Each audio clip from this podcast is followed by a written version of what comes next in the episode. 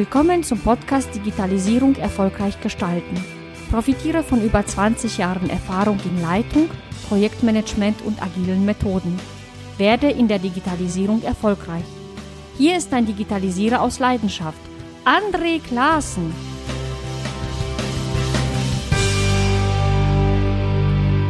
Hallo, ich grüße dich. In dieser Episode geht es um die Veränderung von der klassischen Führungskraft hin zum Agile Leader. Claudia Landmesser und Matthias Hochschulz berichten von ihren Erfahrungen in der agilen Transformation bei Thalia. Dabei nehmen Claudia und Matthias zwei sehr spannende Perspektiven ein. Die Perspektive der Delivery Managerin und die des Agile Coaches. Wie das zusammenpasst, das erfährst du in dieser wirklich spannenden Episode. Und nun wünsche ich dir ganz viel Spaß beim Hören. Claudia und Matthias, ich bin total froh, dass ich mit euch dieses Gespräch führen darf. Bevor wir starten, stellt euch beide doch einmal ganz kurz vor. Claudia, fang doch an. Alles klar, sehr gerne. Ähm, ja, mein Name ist Claudia Landmesser. Ich bin jetzt seit ähm, circa sechs Jahren bei der Thalia Bücher GmbH und ähm, dort aktuell in der Rolle ähm, der Teamleiterin im Bereich IT-E-Commerce tätig. Teamleiterin bedeutet, ich habe ein Team von circa 17, 18 Entwicklern und Analysten, die wiederum äh, in unterschiedlichen Produktteams bei uns arbeiten und ähm, ich letztendlich ähm, ja verantwortlich ähm, für diese Kollegen bin, ähm, im Bereich ähm, der, der Organisation, der Rahmenbedingungen und ähm, letztendlich versuche in den letzten zwei Jahren vor allen Dingen, wo wir hier bei Thalia einen großen Change-Prozess gestartet haben, in die Rolle eines Servant Leaders zu kommen. Mhm. Matthias? Ja, mein Name ist Matthias Hochschulz. Ich bin bei Thalia in der Rolle des Agile Coach und Scrum Master. Ich arbeite seit äh, zwei Jahren hier ungefähr in dem Unternehmen und äh, habe hier noch angefangen als Softwareentwickler im äh, sogenannten Sucheteam und ähm, mit dem Change von Thalia in äh, eine agile Transformation hin ähm, habe ich dann meine Rolle gewechselt und bin jetzt vom Softwareentwickler zum Scrum Master und Agile Coach gegangen. Ähm, mein Background ist, dass ich ähm, schon davor viele Jahre als Softwareentwickler und immer mal wieder als Agile Coach oder Scrum Master gearbeitet habe. Und ähm, ja, ich betreue zurzeit zwei Teams ähm, in keiner Doppelfunktion, sondern nur in einer Doppelteam-Funktion und ähm, begleite mit meinem Team auch den weiteren agilen Change im gesamten Unternehmen. Ich habe euch ja kennengelernt vor einigen Wochen äh, bei einer Veranstaltung, die ich ähm, bei der Gelegenheit auch wirklich sehr empfehlen kann. Münster macht agil, wo ähm, ja, das ist ein Barcamp-Format, so, so habe ich das wahrgenommen, offenes Barcamp-Format, was an verschiedenen Standorten äh, in Münster stattfindet, also auch bei euch, bei Thalia. Und da hattet ihr zu Beginn äh, ein Stück von eurer Erfahrungen berichtet in diesem Change-Prozess. Ähm, und das ist auch der Grund, warum wir jetzt hier beisammen sind. Ich würde gerne mal starten mit dem Beginn. Ich frage einfach mal ganz naiv, Change-Prozess äh, in Richtung agile Organisation. Wie kam es dazu? Warum habt ihr das überhaupt gemacht bei Thalia? Mhm. Genau. Ähm, vielleicht kurz noch, noch zur Erklärung. Ähm, äh, Thalia ist ein Unternehmen, was vielen Leuten natürlich ähm, vor allen Dingen durch unsere vielen Buchhandlungen in, in Deutschland, äh, Österreich und Schweiz bekannt ist. Ähm, aber wir haben äh, mittlerweile natürlich auch ein sehr starkes Online-Geschäft, also E-Commerce-Bereich. Und das ist auch der Bereich, aus dem Matthias und ich kommen. Das heißt, äh, wir kümmern uns hier am Standort Münster ähm, mit vielen Menschen darum, dass wir ähm, halt ähm, ein, ein echtes Omnichannel-Unternehmen mit einem sehr starken Online-Bereich ähm, werden. Und mhm. in diesem ganzen Bereich E-Commerce haben wir halt, da werden wir uns von anderen Unternehmen nicht stark unterscheiden, festgestellt, dass wir viele Herausforderungen haben, die uns immer weiter dahin bringen, dass wir ähm, schneller und flexibler ähm, auf Anforderungen vom Markt und unseren Kunden reagieren wollten. Und wir haben mhm. ähm, so vor zwei, drei Jahren festgestellt, dass unsere aktuelle, damals aktuelle Organisation ja, da einfach nicht mehr zu passte. Ähm, ähm, gerade wenn man das Thema Time to Market sich anschaut oder halt auch ein, ein Thema, was uns sehr am Herzen liegt, nämlich die kontinuierliche Produktweiterentwicklung von unseren Produkten, konnten wir sowohl mit der Aufbau wie mit der Ablauforganisation so gar nicht mehr, gar nicht mehr richtig bedienen. Und in dem Zuge ähm, hat sich Thalia erstmal mit dem Schwerpunkt Standort Münster, also der E-Commerce-Bereich, dazu entschlossen, einen wirklich großen Change in die Wege zu leiten. Und ähm, hinzu kam, dass wir auch noch eine sehr große technische Herausforderung hatten, nämlich ein ähm, unser Webshop, ähm, ein ja, mittlerweile 10 bis 15 Jahre altes Softwaremodul war, ein sogenannter Monolith, ähm, den wir ähm, ablösen wollen und auch im Moment ähm, sehr intensiv dabei sind.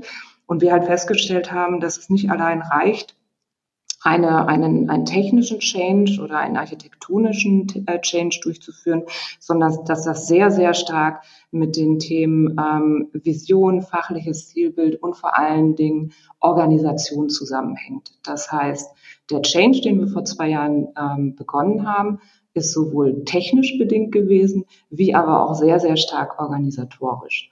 Und das war eigentlich für uns damals der Startpunkt. Das war November ähm, vor zwei Jahren, ähm, mhm. wo wir die gesamte Organisation hier am Standort ähm, Münster in diesen Change-Prozess halt mit mit eingebunden haben und sehr stark halt im Bereich der, des Produktmanagements und der gesamten IT ähm, letztendlich den, den, den Start begonnen haben in diesem Change-Prozess. Das ist ähm, ein gewaltiges Vorhaben. Also mhm. es, wie, ähm, also ich, ich glaube, so wie du das beschreibst, Claudia, da ist ja die Notwendigkeit des Changes äh, sehr, sehr einleuchtend. Ne? Also ich, also für mich wirkt das jetzt so sehr plausibel. Wir haben ein komplexes Umfeld. Wir, gerade euer Business ist ja ähm, sehr geprägt von, von Ereignissen und Veränderungen. Ich kann mal von meiner Sicht sagen, äh, für mich ist ja, ich sage das jetzt mal so als Außensicht, ich verfolge das ja auch so ein bisschen, ist ja Thalia auch ein Stück weit äh, Erfolgsmodell, äh, beispielsweise über den E-Reader. So habe ich, sagen wir mal, vielleicht ein bisschen E-Commerce kennengelernt bei euch.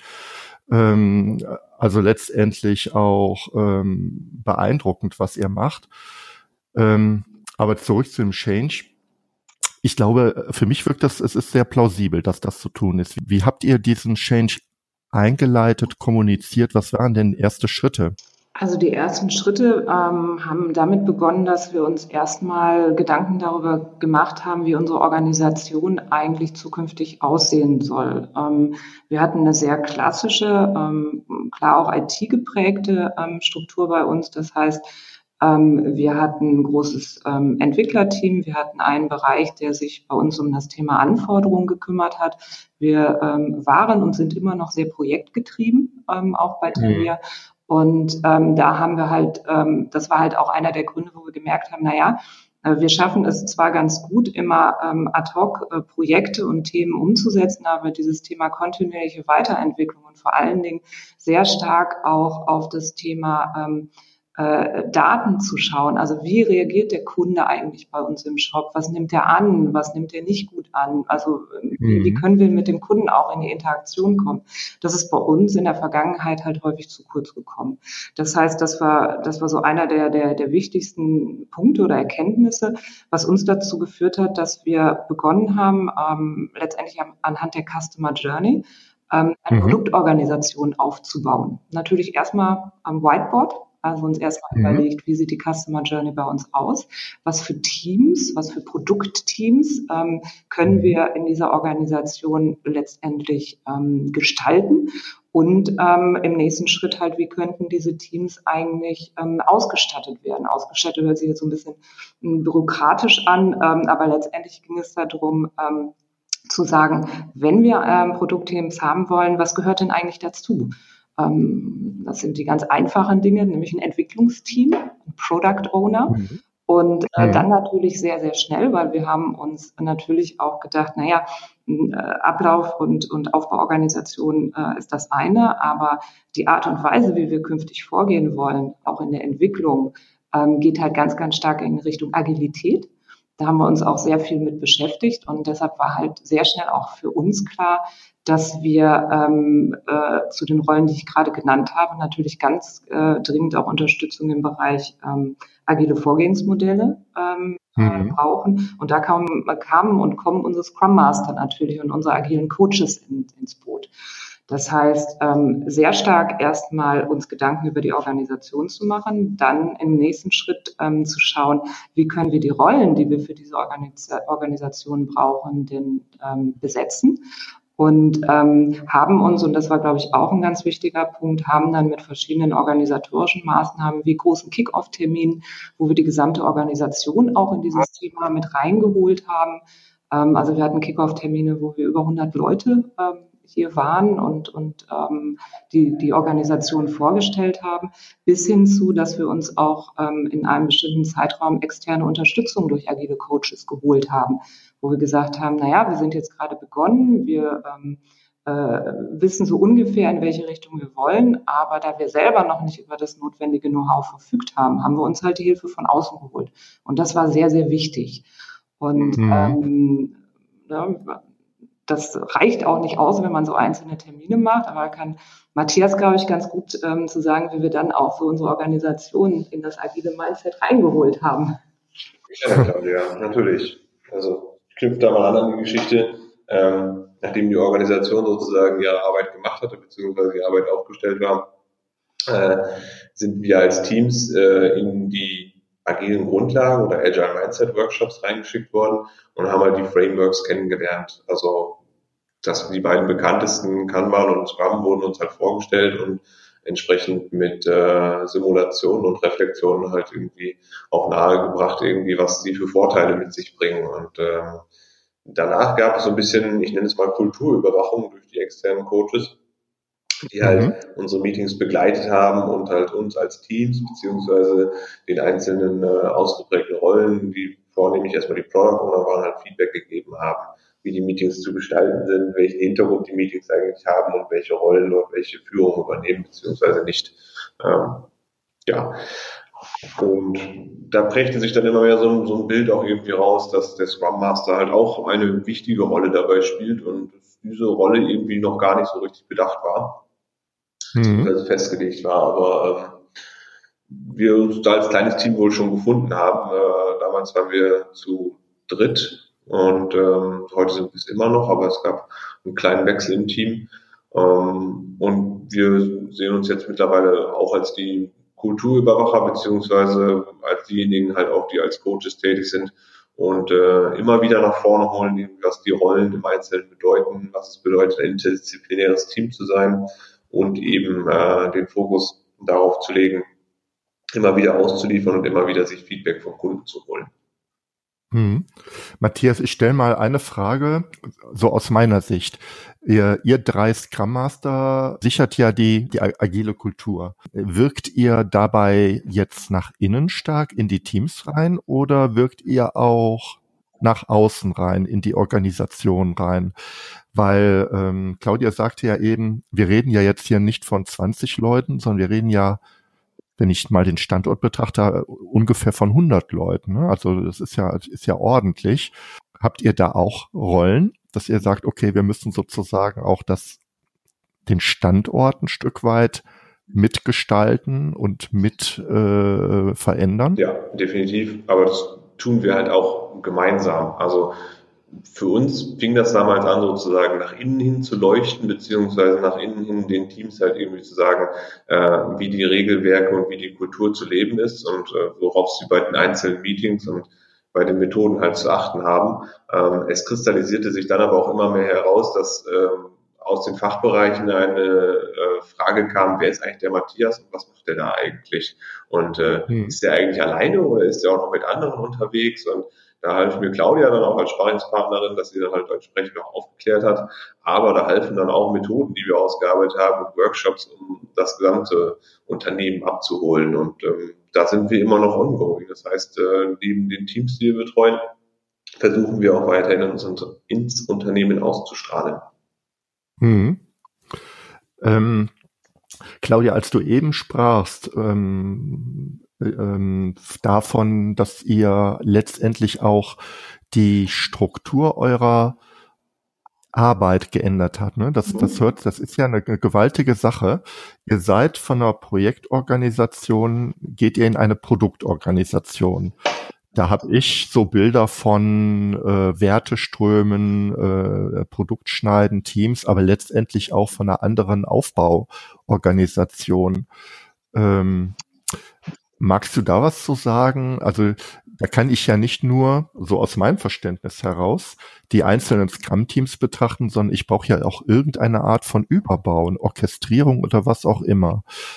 Ähm, Hast du da Lust, etwas drüber zu erzählen? Ja, kann ich gerne machen. Ähm, ja, äh, in der Tat war es so, als wir dann ähm, ähm, so für uns ähm, die, die ähm, Produktteams zusammengestellt haben, letztendlich, wie du es gerade gesagt hast, den Produktschnitt ähm, eigentlich auch finalisiert haben, haben uns danach, und das haben wir sehr bewusst erst danach gemacht, uns überlegt, ähm, wie und ob wir jetzt auch Anpassungen an unsere Aufbauorganisationen ähm, vornehmen wollen. Das passte damals auch ganz gut ähm, in den Kontext rein, weil wir sowieso ähm, an der Stelle in den Überlegungen waren, wie wir uns ähm, gerade auch in der, in der IT-Abteilung, die halt viele Leute einfach auch in, in diese Produktorganisation entsendet, ähm, wie wir uns dort aufstellen wollen. Ähm, letztendlich haben wir uns bei Thalia für eine Aufbauorganisation entschieden, die sich zumindest ist das meine Erfahrung, ähm, wenn ich auf andere Unternehmen gucke, doch ein bisschen unterscheidet. Ähm, mhm. Bei uns ist es so, dass wir eine ähm, Teamleiter Struktur haben, die wir letztendlich, ja, ich nenne es jetzt mal fachlich eigentlich organisiert haben. Das heißt, ah, ja. Ähm, ich, äh, wir haben Teamleiter, die für ähm, ja, äh, bestimmte ähm, Domänen verantwortlich sind. Also wir haben mhm. einen ähm, Teamleiter, der sich um die Kollegen kümmert, die einen sehr starken QA-Hintergrund haben, also unsere Quality Assurance ähm, Kollegen. Wir haben einen Teamleiter, der sich um das Thema Platform Engineering kümmert. Ähm, da sind die Kollegen verortet, die zum Beispiel in einem Produktteam ähm, als ähm, DevOps arbeiten. Wir haben mhm. ähm, eine, wir haben mittlerweile jetzt drei Teamleiter, einfach aufgrund der, der Anzahl der Leute, die, ja. ähm, so wie ich ähm, eine bin, die sich um die Entwickler und Analysten ähm, äh, in dem Team kümmern. Und wir haben einen Teamleiter, der sich zum Beispiel um unser Scrum Master kümmert. So, das bedeutet, wir haben, wir haben letztendlich eine Situation, wenn man bei uns auf ein Produktteam guckt, zu dem dann natürlich auch ein, ein Product Owner gehört, der natürlich nochmal einen anderen ähm, Teamleiter, nämlich ähm, unsere, unsere äh, Teamleiterin im Bereich Produktmanagement hat, dass wir in einem Team ähm, aufbauorganisatorisch bis zu sechs Vorgesetzte haben können. Und das bei einem Team, was aus acht oder neun Leuten besteht.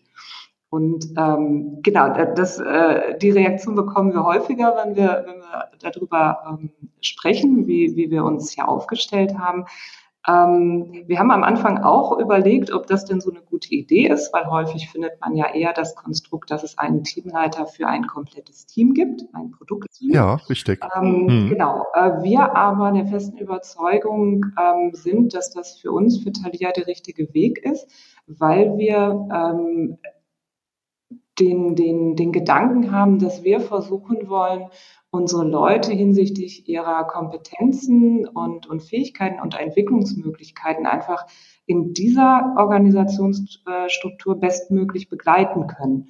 Wir wollen damit mhm. auch ähm, noch mehr in den, in den Vordergrund stellen, dass uns auch die teamübergreifende Zusammenarbeit und der Austausch sehr, sehr wichtig ist. Ich mache das nochmal am Beispiel unserer QA-Kollegen ähm, deutlich. Die haben, die haben ja so eine Art Community of Practice, möchte ich es mal nennen, wo die sich halt sehr regelmäßig mit ihrem Teamleiter zusammen austauschen und dort halt auch nicht nur äh, letztendlich auf rein die fachlichen Themen gucken, sondern durchaus auch auf Entwicklungsthemen gucken, wo so ein Teamleiter zumindest in unserer Struktur, halt auch nochmal andere Möglichkeiten hat, ähm, um, um solche mhm. Themen halt voranzubringen. Wir Teamleiter selber stimmen uns natürlich auch sehr regelmäßig ab. Ähm, und ähm, das bedeutet, wir versuchen halt über verschiedene ähm, Kanäle diesen Austausch ähm, zwischen den Teams und natürlich auch in, innerhalb der Teams zu fördern. Ähm, von daher sicherlich ähm, eine Aufbauorganisation, die so ein bisschen anders ist als vielleicht in anderen Unternehmen. Aber für uns funktioniert es gut. Und jetzt kann wahrscheinlich Matthias als Scrum Master nochmal sagen, wie anstrengend das vielleicht ist. Selbstverständlich, ja. Aber die Beispiele davon äh, kennt ihr ja bereits aus unserem Vortrag von Domain Driven Scrum, ähm, was ja uns dann dazu auch irgendwie bewegt hat, irgendwie darüber zu sprechen, weil äh, Claudia ist halt auch eine Teamleiterin von vielen, aber auch eine ganz besondere, ähm, mit der ich halt schon einen Weg gegangen bin. Aber ich mhm. empfehle jedem weiteren auch diesen Weg zu gehen, gerade weil dieses äh, Thema Agile Leadership halt momentan in aller Munde ist und in meinen Augen auch nirgendwo fest beschrieben steht. Und ähm, das wäre meine Botschaft sozusagen auch heute nochmal da draußen. Ähm, solange etwas nicht beschrieben steht oder, oder feststeht, irgendwie geht diesen Weg und Leute geht ihn gemeinsam. Also tauscht euch mhm. darüber aus und ähm, nutzt die Gelegenheit, die Medien, die da sind, die Formate, die Kanäle, so wie wir jetzt, dass wir uns Impulse bei unserer eigenen Community holen, dass wir mit dir sprechen, André, um äh, da weiterhin auch in Austausch zu bleiben und sich auch Feedback einzuholen. Mhm. Ähm, da sind wir schon vielleicht ein, ein bisschen beim Pudels Kern.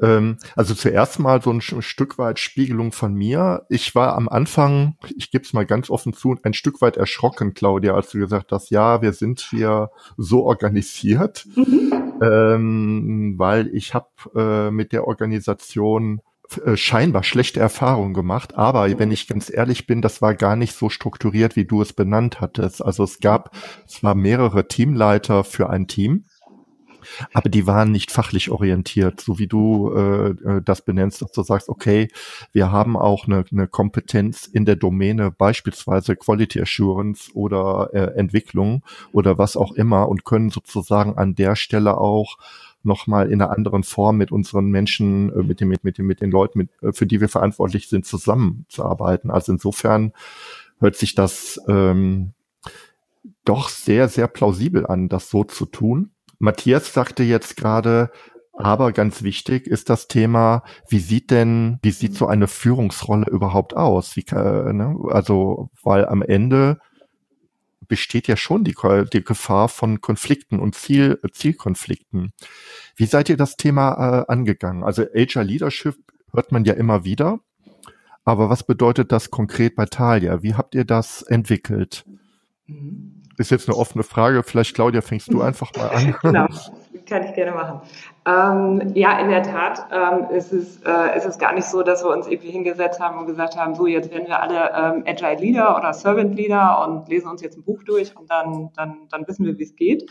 Mhm. Ähm, ich glaube, wir hatten, wir hatten den großen Vorteil, dass wir ähm, äh, als Teamleiter, ähm, also diejenigen, die letztendlich auch dieses ganze Thema der Produktorganisation sehr stark ähm, mitprägen, ähm, wir hatten das Glück, dass wir von Anfang an in den Prozess ähm, sehr operativ mit eingebunden waren.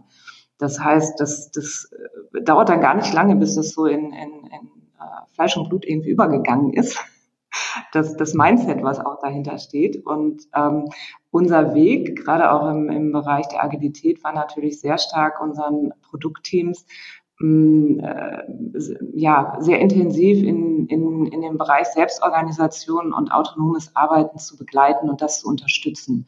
Mhm. Und in dem Moment, ähm, ist zumindest meine Erfahrung, kommt man fast schon automatisch in diesen Bereich rein, der ähm, aus meiner Sicht das Thema Agile Leadership sehr stark ähm, prägt, nämlich dafür zu sorgen, dass andere, also letztendlich unsere Teams, ähm, bestmöglich arbeiten können und so viel Freiheiten haben, wie sie benötigen, aber auf der anderen Seite halt auch ähm, äh, Rahmenbedingungen haben, an denen sie sich orientieren können. Mhm. Und ähm, von daher sind wir letztendlich, also wie ich gerade sagte, hatten wir den großen Vorteil, dass wir sehr, mm, sehr operativ eingebunden äh, waren und auch immer noch sind in diesem Change-Prozess. Und wir haben uns am Anfang ähm, letztendlich hingesetzt und haben uns ähm, durchaus schon ein bisschen Literatur auch angeschaut. Wir haben uns natürlich auch den Scrum Guide sehr, sehr intensiv angeschaut ähm, und, und verschiedene andere ähm, Dokumente und haben dann für uns mal eine Aufstellung gemacht und haben gesagt, was glauben wir denn, was von, von so bestimmten Aufgaben künftig ähm, der Teamleiter übernehmen sollte? Und was mhm. sind die Aufgaben, von denen wir ausgehen, dass das unsere Scrum Master und agilen Coaches machen? Das heißt, wir haben erstmal so eine, so eine Sollvorstellung für uns entwickelt. Mhm. Und wir sind auch hergegangen und haben ähm, jetzt gerade, wenn ich auf die Teamleiter bei uns im, im Bereich der, der, der Softwareentwicklung schaue, haben uns letztendlich so eine Mindmap auch für uns gemacht und haben gesagt, naja, was sind eigentlich die Themen, wo wir eigentlich künftig auch unsere Arbeit sehen, weil die Teamleiter ähm, bei uns haben halt vorher, also vor diesem Change auch ähm, operativ ähm, ja. als Analysten ähm, oder Entwickler halt in, in den Bereichen oder in den, äh, in anders strukturierten Teams mitgearbeitet. Das heißt, wir mussten für uns sowieso einmal entscheiden, was eigentlich unsere Themen in Zukunft sein werden. Also das heißt, ähm, sich sehr genau nochmal auf die ähm, vermeintlichen Herausforderungen zu schauen, die wir sehen und das ist immer ein Blick in die Glaskugel. Mhm. Ähm, und dann aber sehr bewusst wirklich mal aufzuschreiben, was glauben wir, was liegt ähm, bei uns als Teamleiter, was glauben wir aber auch sollte zukünftig bei den Scrum Mastern liegen. Und das ist mhm. das mh, letztendlich so eine Art Dokument, was daraus entstanden ist, wo wir uns halt auch immer wieder gegen verproben. Mhm. Was ich an der Stelle ganz gerne mal herausstellen möchte, ist, dass wir äh, hier mit Teamleitern als Agile Coaches zu tun haben, die sich auch ähm, gerne uns ergeben haben. also Schön es, formuliert. ja, es war eine äh, durchaus angenehme Entwicklung. Klar haben wir auch viele Reibereien gehabt, beziehungsweise ist die Claudia von ihrer äh, Stakeholder-Rolle dann doch manchmal wieder zurück in die Teammutti beziehungsweise in die Teamchefin auch reingegangen. Und ähm, es ist aber sehr schön, wie schnell sich hier eine Feedback-Kultur ausgeprägt hat, so dass man immer wieder die Chance hat, die Möglichkeit hatte, eben den Teamleitern auch wieder zu spiegeln, was sie da gerade tun, was da gerade passiert. Und dabei auf offene Ohren zu stoßen und nicht zu sagen, ja, das war jetzt aber ein Incident, das musste jetzt aber sein. Oder das ist jetzt einfach so, Matthias, da ist ein Konflikt und da muss ich was tun, die Projekte geben das vor. Ähm, nein, das, das ist hier nicht, also die Leute haben sich wirklich offen gemacht und äh, gehen damit ähm, wunderbar um, also sind auch mutig, irgendwie neue Wege zu gehen. Ja, wenn ich das jetzt so, ähm, ich war ja auch ähm, lange Zeit äh, Leitungskraft. Ich, ähm, ich stelle mir vor, das ist keine einfache Veränderung. Ich habe momentan so Bilder. Vorher waren die Teamleiter operativ, fachlich eingebunden und auch möglicherweise verantwortlich für bestimmte Bereiche. Ja. Und jetzt ist ja diese Verantwortung, die vielleicht früher in einer Hand lag, ne, fachliche, disziplinarische Verantwortung, wirkt jetzt auf mich auf drei Köpfe aufgeteilt, also so wie ihr das beschreibt. Vielleicht habe ich jetzt auch gerade ein falsches Bild. Der Teamleiter sozusagen jetzt mit einer komplett veränderten Rolle hin zur, ähm, ja, ich Personalentwicklung hört sich jetzt blöd an, aber zur, zur Entwicklung der, der, der Mitarbeiter in einem bestimmten Kontext der Scrum Master als Change Agent und Kulturüberwacher für die agilen, für das agile Mindset und agilen Methoden, ähm, ist aber eigentlich auch nicht ergebnisverantwortlich und jetzt ergebnisverantwortlich im Sinne eines Businesses. Also wer ist denn derjenige, der sozusagen die neuen Produktkategorien zum Erfolg führt? Das ist ja der Product Owner. Und äh, ist das so richtig? Ähm, und ist das wenn es so richtig ist, wie ergeht das denn den Teamleitern dann? Also wenn irgend, es knirscht ja auch, im Tagesgeschäft kommt es zu Konflikten, Dinge funktionieren nicht, es gibt Krisen. Ähm, kann es nicht sein, dass man dann doch wieder in alte Verhaltensmuster zurückfällt? Also ich habe das bei mir damals auch beobachtet und habe gesagt, ja, ist ja alles schön und gut, aber wir haben hier ein ernsthaftes Problem und wir müssen das lösen. Okay. Also deine erste Struktur, die du da gegeben hast, kann ich zustimmen. Also so ist das Idealbild eben, wie es, finde ich, ausgeprägt sein sollte. Ähm, ich selber äh, spüre da schon die gerade eben schon genannten Schmerzen dabei, sowohl ähm, auf der Seite der Product Owner als auch auf der Seite der, des Leadership, äh, wenn eben beide irgendwie plötzlich in die Rolle des anderen irgendwie reingreifen mhm. oder irgendwie auch irgendwie plötzlich in meine Rolle reingreifen und ein äh, ganz anderes äh, Framework vorgehen oder ganz anderen Rhythmus irgendwie einschlagen wollen. Ähm, das sind so die Auffälligkeiten, die ich aus den letzten Monaten irgendwie berichten kann, wo ich einfach mit zu tun hatte.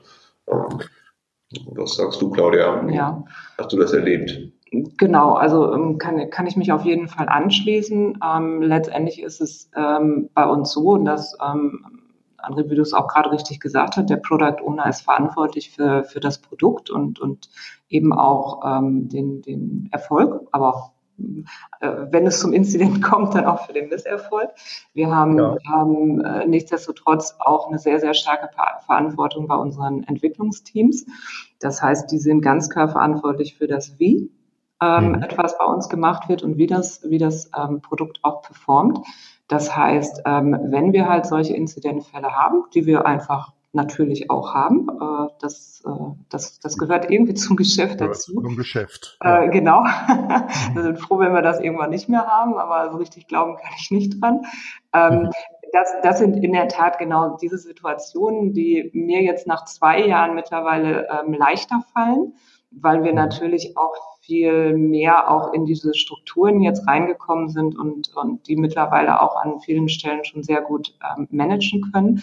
Aber gerade in den ersten Monaten war es natürlich auch so, dass ich mich da sehr bewusst auch zurückhalten musste. Also mhm. anders als sozusagen dann noch ein halbes Jahr vorher, wo viele der Fäden ähm, einfach auch aufgrund der Aufgaben, die ich, die ich vorher hatte, ähm, bei mir zusammengelaufen sind. Also das sind so Sachen wie der Kümmerer für ein Thema zu sein, ähm, der Informationsgeber für ein Thema zu sein, ähm, aber vor allen Dingen auch jemand zu sein, der auskunftsfähig ist. Und ähm, das sind alles Dinge, die mittlerweile halt auf das Team und den Product Owner übergegangen sind ähm, wo ich mir aber nichtsdestotrotz weiterhin halt auch die Möglichkeit ähm, nehme und das mittlerweile immer gut in Absprache auch mit unseren Strukturen und mit unseren Scrum Mastern ähm, durchaus auch Nachfragen zu stellen. Also das heißt, was ich nicht mache, ist, wenn es einen Incident gibt, den ich genauso mitbekomme wie früher auch, aufgrund von Informationsstrukturen, die wir hier im Haus haben. Ich gehe nicht direkt in das Büro vom, von dem Produktteam und frage nach, was denn jetzt los ist und wer sich kümmert, sondern da habe ich das vollste Vertrauen in die Teams, dass die wissen, was sie tun. Und ähm, das mhm. funktioniert auch sehr gut. Aber was ich mache, ist im Nachgang durchaus nachzufragen, mir erklären zu lassen, was da passiert ist, ähm, mir auch erklären zu lassen, ähm, ähm, wie, wie auf bestimmte Dinge reagiert worden ist. Und mit diesem Erklären lassen meine ich nicht, dass ich mich in das Büro reinstelle und ähm, die Leute jetzt alle sozusagen äh, einen Rapport bei mir abgeben. Was ist das, da passiert? Genau, um Gottes Welche Maßnahmen? Nee, nee. Ähm, also A kriege ich das, äh, kriege ich das ähm, eh schon mit, weil wir sehr viel halt auch ähm, äh, über Confluence und Jira bei uns natürlich auch, ähm, auch, auch ähm, dokumentieren. Aber ähm, ich halt auch ähm, gerade in solchen Situationen häufig mit ins Daily gehe und äh, da einfach auch diese Informationen mitbekommen. Also wir haben bei uns hier so eine Regel, die heißt, die Teamleiter dürfen in die ähm, Scrum-Termine mit reingehen, außer natürlich die Retrospektive, das ist klar. Mhm. Ähm, müssen sich aber ganz im Hintergrund halten. Also das heißt, dürfen nicht kommentieren, dürfen nicht dazwischen quatschen, ähm, dürfen halt natürlich antworten, wenn ihnen direkt eine Frage gestellt wird, aber halten sich bitte im Hintergrund. Mhm. Und ähm, das nutze ich ähm, regelmäßig und gerade halt auch in solchen Situationen. Und wenn ich dann nachher noch Nachfragen habe, ähm, dann ähm, äh, natürlich ist, ist es weiterhin auch so, dass ich mit den einzelnen Leuten oder auch mal mit dem mir zwei, drei Leute aus dem Team halt auch mal ähm, äh, irgendwie, ja, setzen wir uns zusammen auf die Couch und dann stelle ich noch mal ein paar Fragen dazu. Einfach, ähm, weil ich natürlich auch zusammen mit den Leuten, und das ist wieder das Entwicklungsthema, natürlich auch ähm, sehr stark daran interessiert bin, ähm, immer wieder Verbesserungen bei uns auch ähm, mit in die Wege zu leiten. Und das hilft mir einfach sehr stark, wenn ich auch ähm, ähm, den Kontext ähm, ja, eines Inzident, Inzidenz oder, oder auch einem, eines anderen Prozesses verstehe. Mm, aber es ist eben nicht ähm, dieser Punkt, dass ich jetzt reingehe und sage, so, ihr müsst mir jetzt berichten und ähm, ich muss das wissen, weil ich muss jetzt irgendwie unserem Geschäftsführer dann auch Bescheid geben, weil das ist auch eine Sache, die ich gelernt habe, die, die man in so einer Rolle auch lernen muss. Wenn ich in, im, im Zuge so eines aktuellen Inzidents gefragt werde, wie sieht's denn aus und wann läuft es denn wieder, ähm, sage ich einfach ganz oft, das weiß ich nicht weil ich bin gerade aktuell nicht so in dem Incident-Prozess drin, dass ich diese Informationen geben kann. Bitte sprich mit dem Product Owner, bitte sprich mit dem Team. Aber ich weiß es nicht. Und das ist ähm, aus so einer, ich nenne es jetzt mal ehemaligen Teamleiter oder Teammanager-Rolle heraus, das ist schon manchmal schwer. Ja. Aber das gehört dazu. Mhm.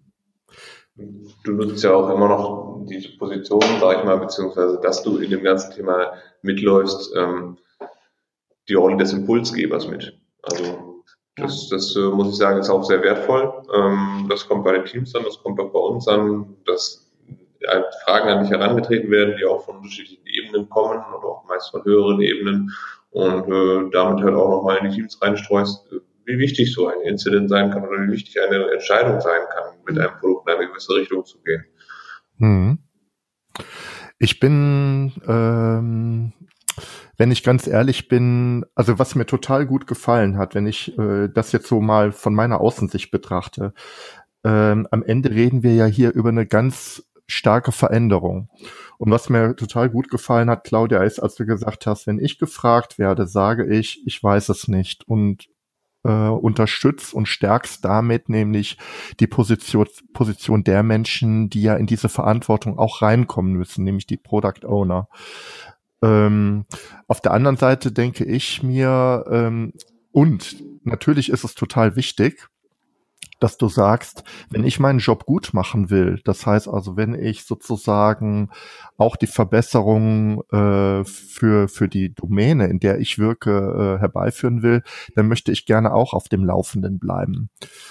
Auf der anderen Seite äh, ähm, ist die Präsenz von, ich sag jetzt mal Management, also äh, auch immer etwas, was, oder möglich immer ist vielleicht nicht der richtige Ausdruck, möglicherweise etwas, was ein Stück weit noch, ähm, sage ich mal, den Geist der alten Organisation spiegelt. Also ich provoziere jetzt mal ein bisschen mit der Frage, Matthias, wie nehmt ihr das wahr? Ja, weil am Ende sind es ja die Führungskräfte, die dann halt äh, äh, im Raum stehen. Die stehen zwar hinten und die hören nur mit, aber die sind ja dann da. Ganz klar, ja. Also in meinen Augen ist es immer so ein bisschen ähm, die Angespanntheit, die ich, die ich schon noch spüre, irgendwie, wenn ein Vorgesetzter mit dabei ist.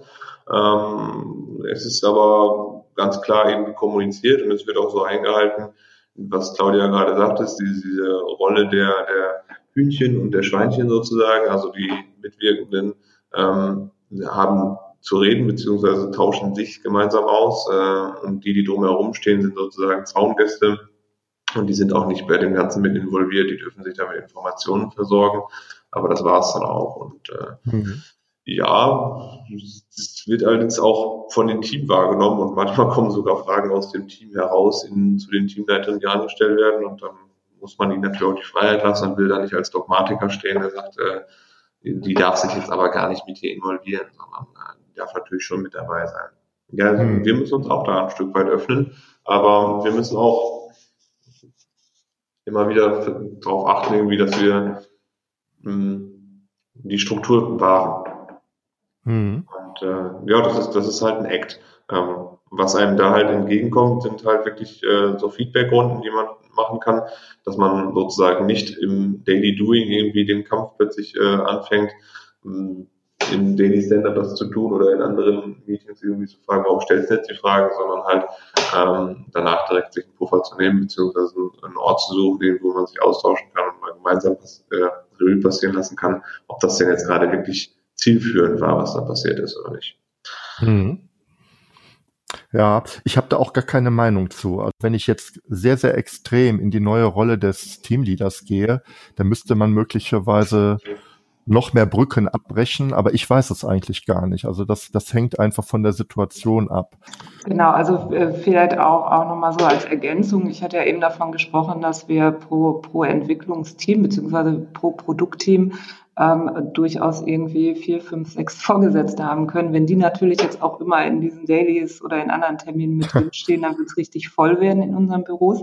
Ähm, hm. So ist es in der Tat auch nicht. Also letztendlich steht es, äh, stehen die Termine ähm, den, den Leuten frei. Aber die werden jetzt auch nicht so genutzt, dass wirklich alle sozusagen Teamleiter dann mit dabei sind.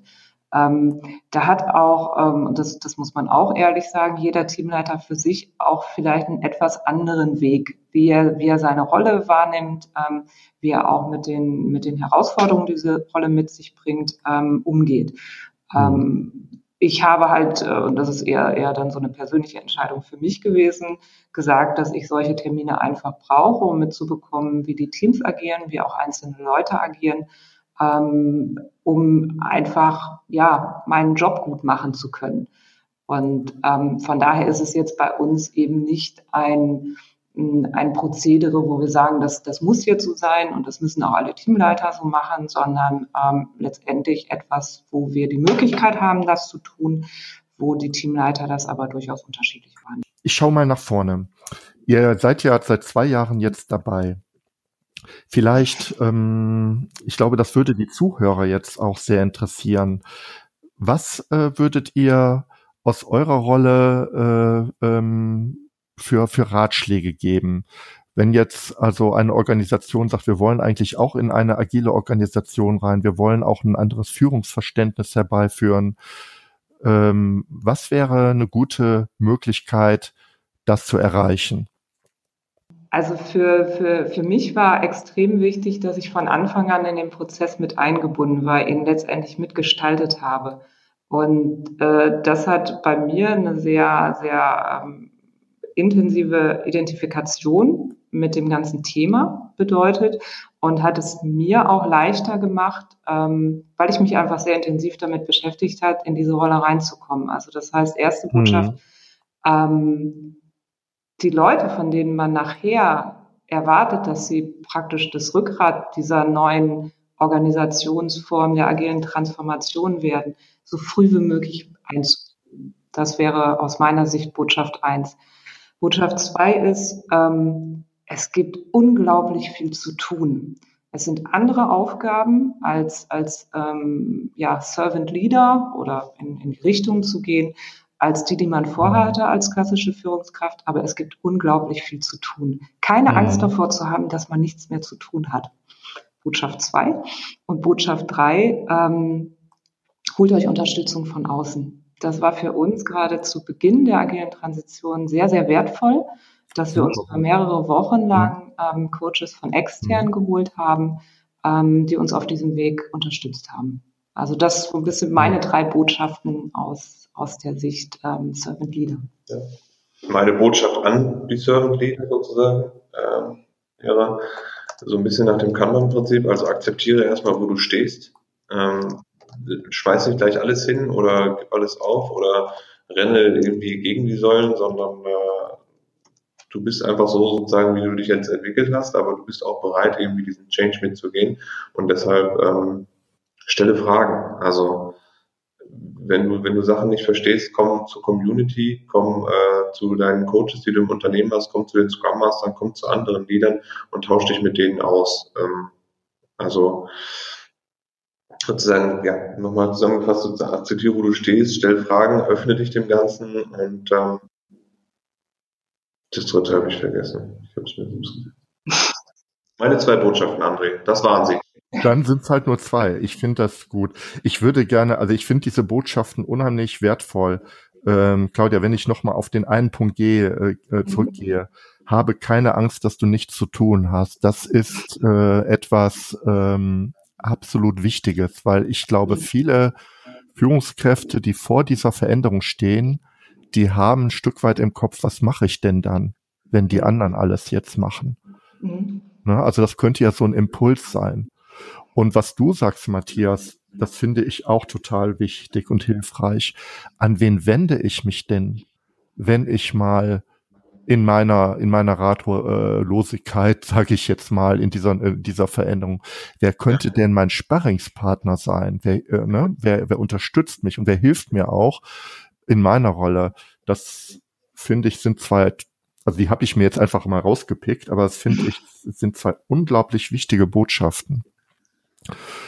Ähm, ich kann auch noch mal dazu sagen, ich war vor paar Wochen ähm, bei einem Barcamp in Berlin, PM-Camp Berlin, und da war der Conny Detschloff, ich weiß nicht, ob ihr den kennt. Das ist ein IT-Manager bei Otto. Also mhm. ähnliches Business, würde ich jetzt von meiner externen Seite aus sagen. Ja, es geht ja auch um E-Commerce.